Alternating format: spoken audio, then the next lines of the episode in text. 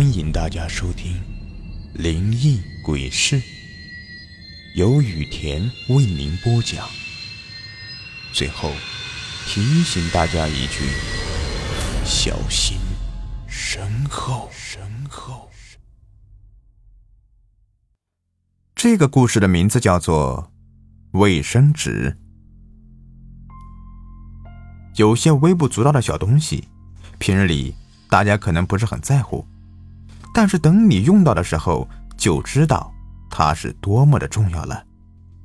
比如说，当你手上不小心扎了一根很小的刺，你就知道一根针或者一把指甲刀是多么的重要。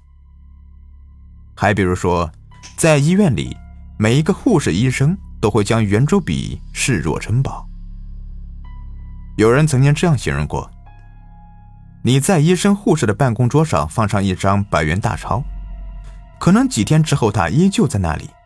但是如果放一支圆珠笔，你出去用不了一分钟再回来，如果还在那里，那就绝对是一个意外了。像指甲刀、圆珠笔这样的东西，你可以借别人用一用，用完了之后还回去，别人还能接着用。但是有些东西它是消耗品，用过了就永远还不回去了。比如说。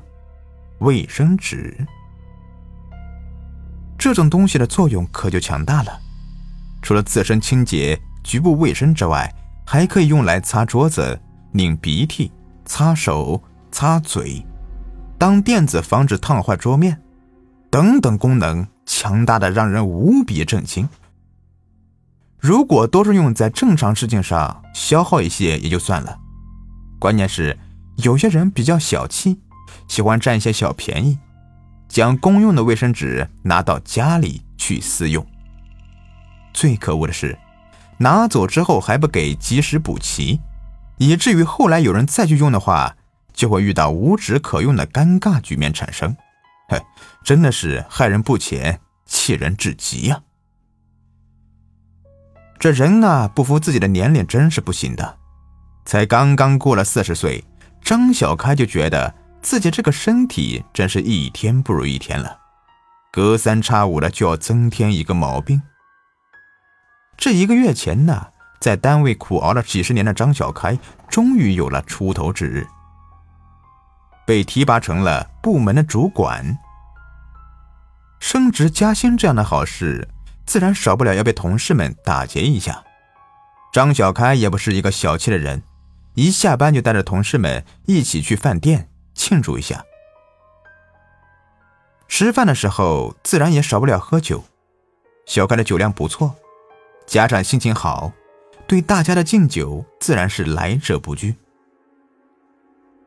酒这个东西大家都知道，小酌怡情，喝多了可就上身了。加上这一桌的菜，基本上都是生猛海鲜、大鱼大肉，于是从那天回家开始。小开就感觉自己的肚子很不舒服。那一晚往厕所跑了三四次，幸好第二天休假，便去医院里面看了看。吃完药之后，病情的确缓解了一点，但是却落下了一个病根，一天至少要去厕所大便三四次。在家也就算了，在单位可就麻烦了。新官上任本来就应该是好好表现的时候。这动不动就往厕所里面跑，实在是有些耽误工作。可是，这也是没有办法的事情。人有三急，片刻不能够耽误。唯一的办法就是速战速决。这天，小开要约见一个很重要的客户，在等待客户来单位的过程中，突然想要去厕所，于是就交代自己的助理。如果客户来了，就帮忙接待一下，让他先去接待室里面喝茶，自己争取尽快赶回来。小开急急忙忙的赶到了厕所，三下五除二的解决完毕，准备离开的时候，突然发现厕所里竟然没有卫生纸了。小开提着裤子在旁边的隔间里找了一圈，竟然没有一处放了卫生纸的。厕所外面人来人往的，小开自然不能够贴着裤子出去，又担心别人看到自己窘迫的样子，便又躲进了厕所隔间里面。想要打电话求救，找遍了全身，才想起来自己将手机放在了办公室的桌子上了。看了看手表上的时间，估摸着客户早就该来了，自己再不出去的话，可就要耽误大事了。就在小开焦急的无计可施的时候，助理匆匆赶来，询问小开怎么还没解决完，客户都已经等得着急了。在助理的帮助之下，小开终于从厕所里面出来了。还好那个客户很通情达理，加上小开态度诚恳，没有耽误生意。生意谈完，送走了客户之后，小开做的第一件事，就是把厕所里面所有的卫生纸补齐。并交代清理厕所的保洁人员，厕所可以打扫的不干净、不彻底，但是卫生纸要保持随时供应。本以为这样绝对万无一失了，可是这天晚上，小开因为要处理一些事情，离开单位的时候，单位里面的人基本上已经全部走光了。就在小开也准备离开的时候，突然感觉肚子里面又是一阵的翻江倒海。估计马上就要出来了，于是乎急忙奔向厕所，一阵痛快淋漓的宣泄之后，发现厕所里的卫生纸又用完了。小开很是生气，心想明天一定要好好教训一下那个保洁工。自己明明交代，无论如何也要保持卫生纸的供应的。要不要教训保洁工是明天的事情了。